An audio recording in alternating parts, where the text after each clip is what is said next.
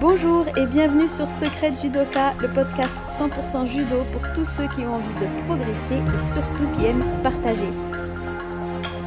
Aujourd'hui, c'est la suite directe de l'épisode 12 sur la confiance en soi avec une petite surprise en fin d'épisode.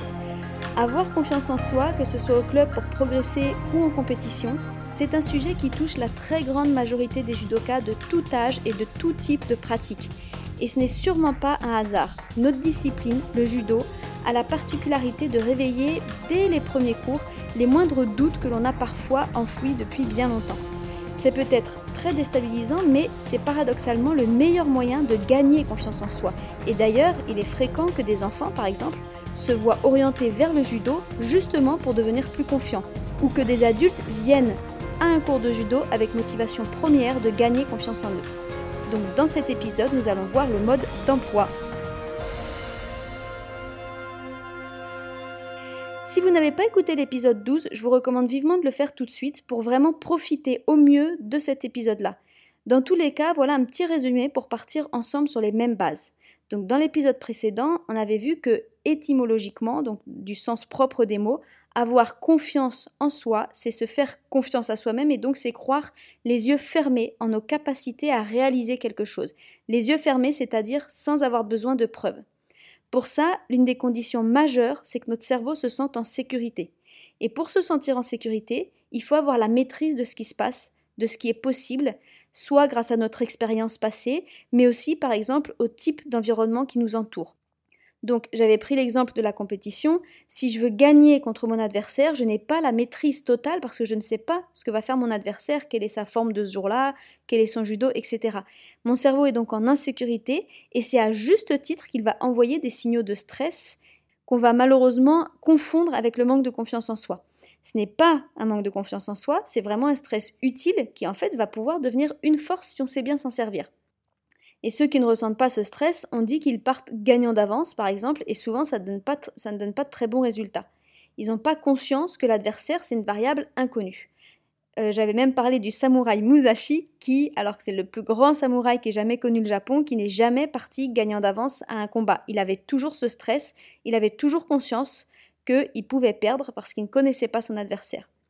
En revanche, si moi je me concentre sur le fait que je veux donner le meilleur de moi-même, qui que ce soit en face, peu importe quel que soit son niveau, alors je suis censée maîtriser entièrement ce que je suis, mes capacités, mon expérience, tout, ce que je me suis entraîné au club. C'est ce qui s'appelle être déterminé. Et c'est exactement là où se trouve la subtilité. Ne pas partir gagnant d'avance, c'est avoir conscience que l'adversaire est ce qu'il est. Et être déterminé, c'est être à 100% convaincu, centré sur ses propres capacités.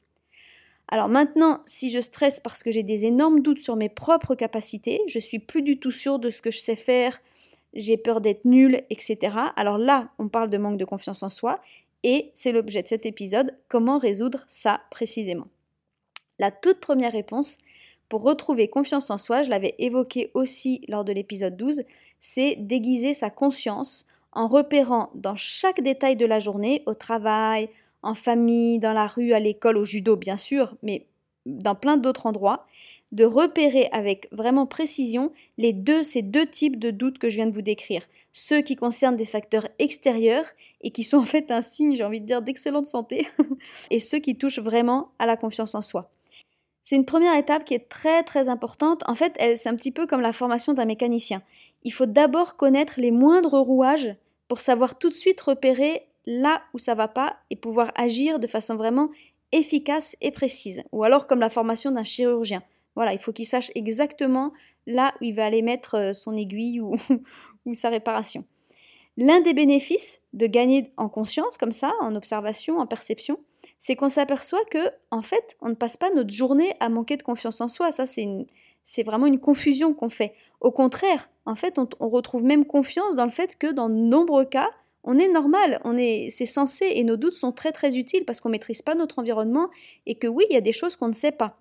Ça change énormément de choses, ça libère des stress sur lesquels on ne peut pas avoir de maîtrise et ça permet de, se recentrer notre pensée vraiment ce sur quoi on peut agir. Je vais vous donner un exemple concret qui m'est arrivé pour que peut-être ça illustre mieux. Euh, lorsque je me suis inscrite dans un nouveau club, dès les premiers cours, j'ai vraiment eu ce sentiment hyper désagréable de me sentir nulle et de manière générale, vraiment, je me, de pas être à la hauteur.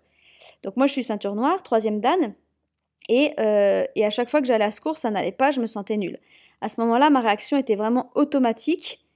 De toute façon, j'ai toujours manqué de confiance en moi, donc voilà, je m'y retrouve, c'est habituel, et c'est ce doute qui revient éternellement.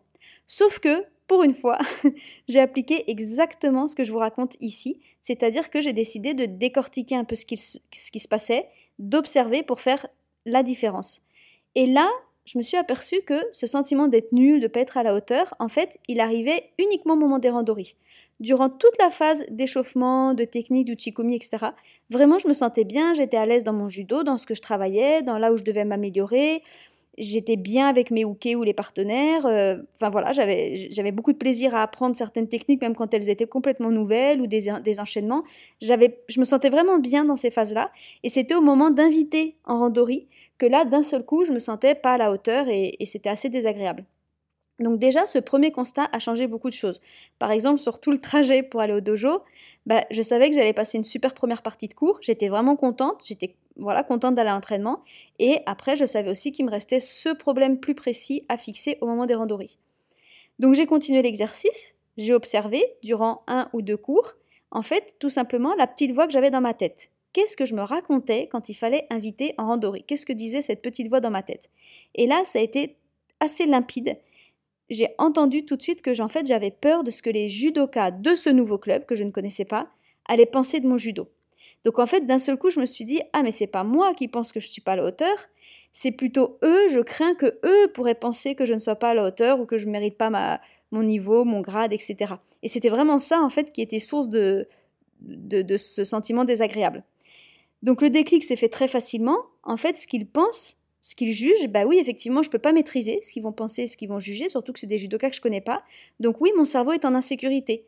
Donc oui, il déclenche ce sentiment inconfortable parce que, et c'est là que j'ai compris, je me suis dit, bah en fait, mon cerveau, il est très intelligent. Il a compris que moi, j'ai besoin de m'intégrer dans ce nouveau club parce que je vais y passer plusieurs années.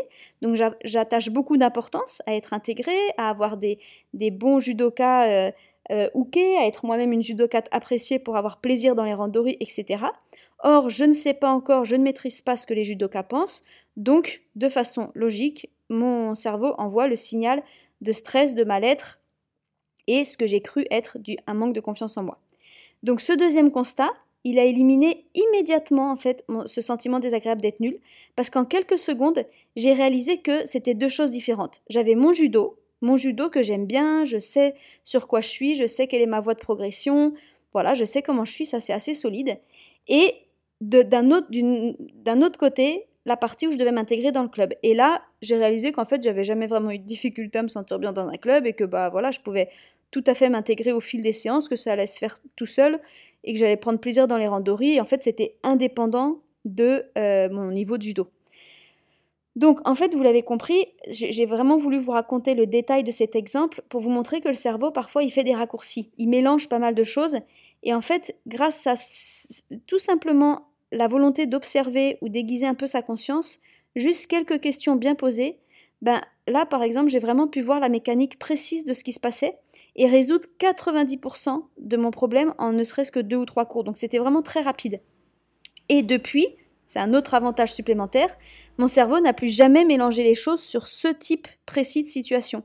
Maintenant, je suis devenue un peu comme le mécanicien qui connaît bien les pièces de son moteur. Euh, dès que j'arrive dans un endroit nouveau, ben, je sais tout de suite faire la part des choses entre ma confiance en moi qui n'est plus questionnée parce qu'elle concerne vraiment ce que je suis capable de faire et ce que je suis, et par exemple cette question d'être intégré ou d'être apprécié dans un groupe, qui est autre chose. Donc ça, c'est la première solution, bien observer euh, vous habituer à bien observer et à aiguiser votre conscience pour détailler les choses, éliminer tout ce qui en fait n'est pas le problème et garder finalement le problème qui parfois se réduit à tellement petit qu'il peut sauter en quelques jours. Parfois, il est plus, il est plus gros, euh, mais du coup, c'est là où on va avoir d'autres solutions. Alors, la deuxième solution, qui est donc complémentaire, elle va être d'éduquer ou de rééduquer même notre cerveau. En fait, le manque de confiance en soi, ça vient d'un mécanisme qui est très simple, c'est que un événement qui arrive une fois, puis deux fois, puis cinq fois, puis dix fois, finalement ça devient une habitude, et finalement une habitude ça devient son caractère, et finalement son caractère ça devient son identité, ce qu'on est. Si dès tout petit je me suis pas sentie à la hauteur quelquefois, hein, sur des trucs très très simples quand on est vraiment tout petit. Si moi j'ai interprété que peut-être je vais pas assez faire plaisir à maman ou que mon dessin est pas assez joli ou que peut-être la maîtresse s'occupe plus de mon copain, c'est vraiment des têtes d'enfant, donc il n'y a même pas de, côté rationnel dans ça, c'est des ressentis d'enfant. Et bien plusieurs fois, ça va faire que petit à petit, je m'habitue à cette sensation, puis ça devient mon caractère d'être un petit peu en manque de confiance, puis finalement c'est mon identité, et aujourd'hui, ben, je suis voilà, j'utilise ce verbe. Je suis tout simplement quelqu'un qui manque de confiance en soi. Et finalement, bah, on s'habitue, on se dit qu'on est comme ça et, c'est tout. Alors face à ça, le cerveau, en général, il a trois attitudes. La première, c'est la fuite. Je manque de confiance en moi, donc surtout, je ne vais pas du tout là où je vais ressentir ça, là où je peux douter. Euh, il y a beaucoup de judokas, par exemple, qui n'aiment pas la compétition. En réalité, c'est tout simplement parce que leur cerveau réagit en fuite. Ils n'ont pas envie d'avoir cette sensation désagréable de douter, de stress, etc. Donc, bah, de façon très intelligente, tout simplement, ils n'y vont pas. Le cerveau fuit ce sentiment qui est désagréable. Euh, la deuxième attitude, c'est au contraire d'attaquer. Donc ça, c'est des personnes qui, à l'inverse, se sentent toujours défiées, challengées, ont toujours besoin d'aller dans les endroits où ils doutent pour se sentir vivants, en fait. Et finalement, dans les endroits où ils sont bien, bah, soit ils s'ennuient, ça les intéresse pas, voire ils méprisent, ils trouvent que, ça n'a pas d'intérêt. Et du coup, ils vont toujours, toujours dans des endroits où ils n'ont pas confiance en eux. Et puis la troisième attitude, c'est de figer. Et ça, c'est plutôt des personnes qui, bah, voilà, qui figent, ça veut dire qu'elles font rien, qu'elles peuvent sembler extérieurement passives, en tout cas qu'elles subissent cette situation désagréable, sans la fuir ni l'affronter, juste elles attendent que ça passe parce qu'elles se disent bah, c'est comme ça, la vie est comme ça, et du coup c'est des personnes qui ont aussi un fort degré de d'acceptation et de patience, de patience.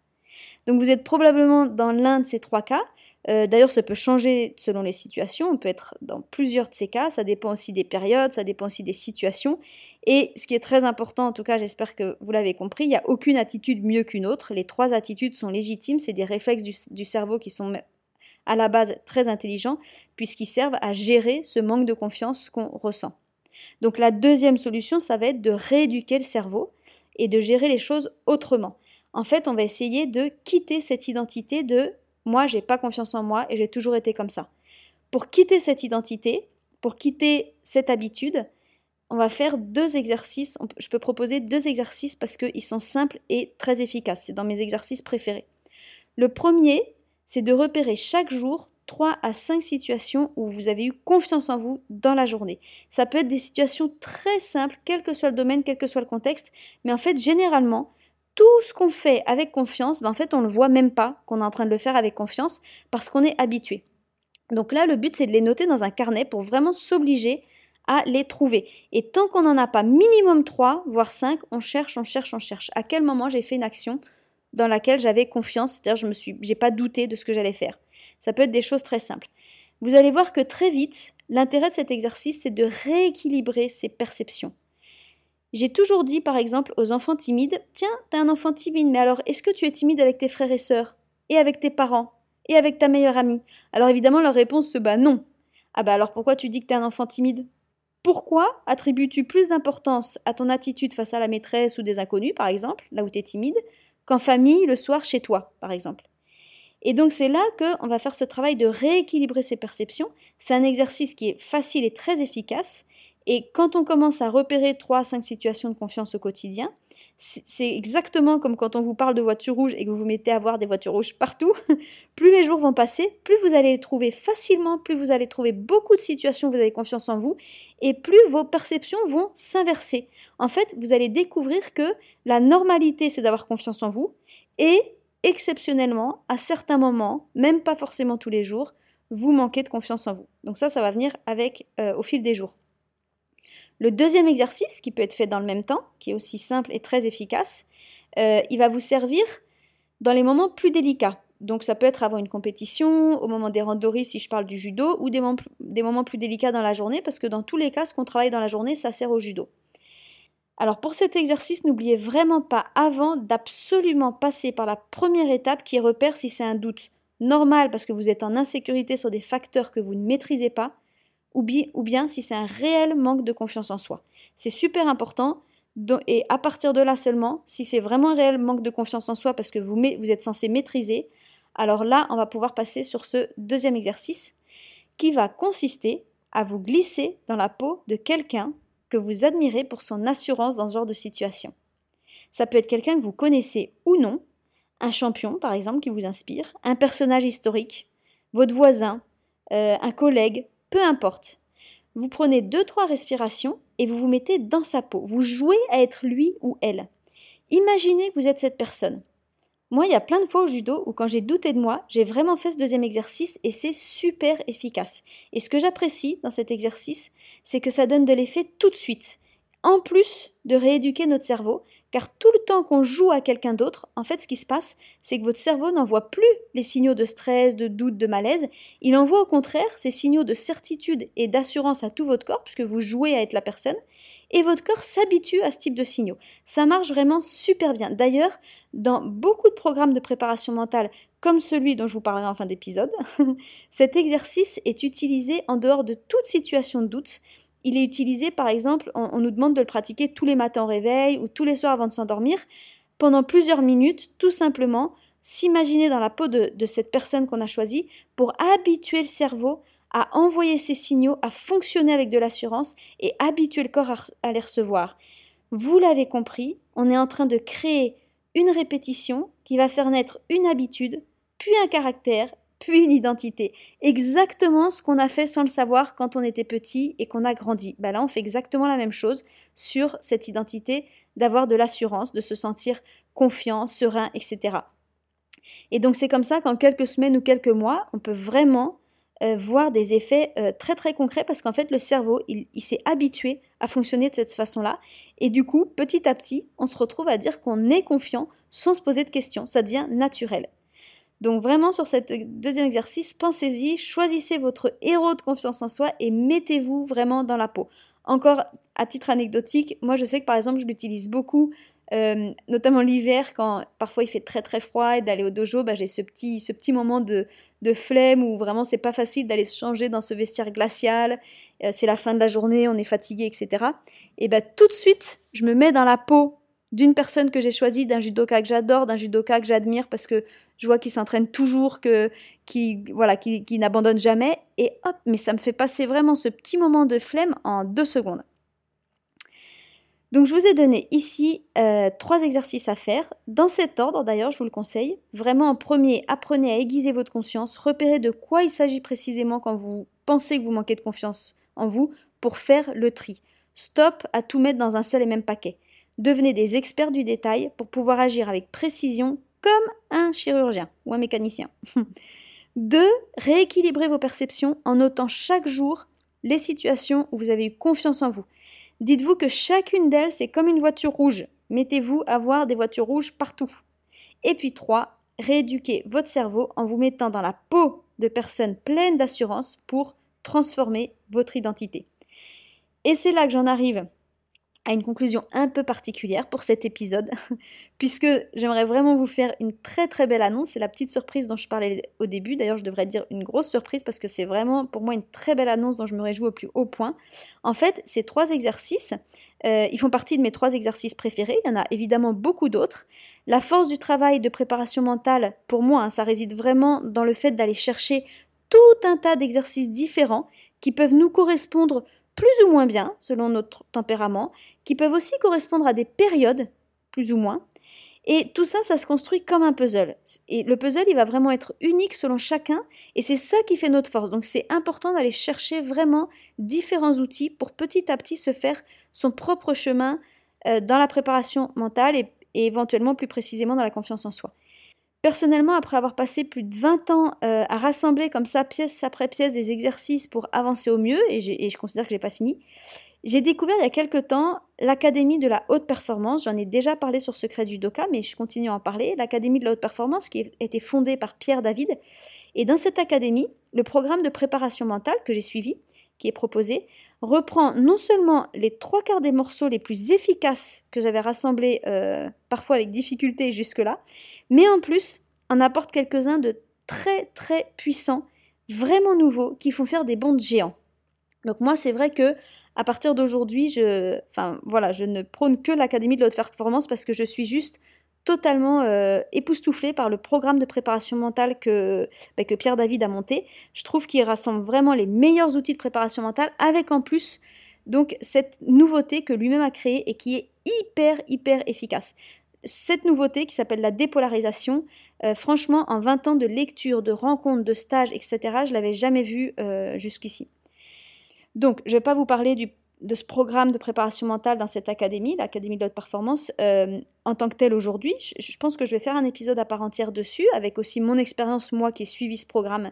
En revanche, aujourd'hui, ce que je vous annonce, c'est que pour la toute première fois, c'est vraiment inédit, cette académie propose une journée de séminaire spéciale donc sur sa préparation mentale, avec un contenu qui est assez incroyable et surtout, surtout qui est ouverte à tous. Cette journée est ouverte à tous et c'est la première fois que des sportifs qui ne sont pas dans le programme peuvent avoir accès durant toute cette journée à l'Académie de la haute performance et comprendre comment ça marche, découvrir leurs outils, ces outils qui sont vraiment très puissants. Vous allez voir que tout le travail qui sera proposé euh, durant cette journée concerne justement les points que j'ai abordés dans ces épisodes 12 et 13, avec par exemple l'identité, donc cette fameuse identité et la possibilité tout simplement de transformer son identité pour aller vers ce qu'on a envie d'être, comme par exemple une personne confiante. Euh, la question des objectifs, j'en avais pas mal parlé dans l'épisode 12, euh, la différence entre les résultats, les objectifs matériels, l'enjeu, euh, ce qu'on est, etc. la peur d'échouer, évidemment, ça dans le sport, c'est quelque chose qui est au centre de beaucoup, beaucoup de sportifs. La comparaison aussi, dont je parlais dans l'épisode précédent, celle qui nous fait sentir moins bien qu'eux, qu'est-ce qu'on en fait, comment on l'utilise? Donc Pierre David et ses intervenants vont proposer autant d'explications détaillées pour vraiment comprendre comment ça marche que bah, des exercices concrets pour vraiment progresser très, concrètement durant cette journée de séminaire. Et sans compter que ce qui est à mon avis pas négligeable, seront rassemblés à ce séminaire des dizaines de sportifs membres de l'Académie de la haute performance, euh, dont moi évidemment j'y serai, c'est certain. Et donc ça s'annonce aussi une journée très très riche en échanges, en rencontres de passionnés. Dans cette académie, il y a des jeunes sportifs qui visent, qui sont prêts à participer aux Jeux Olympiques de l'an prochain et ou de 2024. Euh, il y a des sportifs loisirs mais passionnés. Il y a, vraiment un large panel de plein de sports différents. C'est passionnant. En tout cas, si vous voulez plus d'infos, euh, parce que vous êtes tenté de nous rejoindre sur cette journée, on pourra d'ailleurs euh, rester en contact si on veut faire un petit groupe secret du Doka, ça serait vraiment très très sympa. Vous pouvez cliquer sur le lien dans la description du podcast ou tout simplement aller sur le site secret du Doka dès la page d'accueil, la page de bienvenue. Pour ce mois de juillet, vous allez voir, j'ai mis les explications sur ce séminaire. Je vous conseille vraiment de vous inscrire juste avant début août parce que c'est là où le tarif est le moins cher. Et en plus, vous allez voir, je l'ai mis sur euh, la page secrète du Doka grâce au code promo euh, que, je, que je vous mets, donc qui s'appelle Guest HPA, donc G-U-E-S-T-S-H-P-A.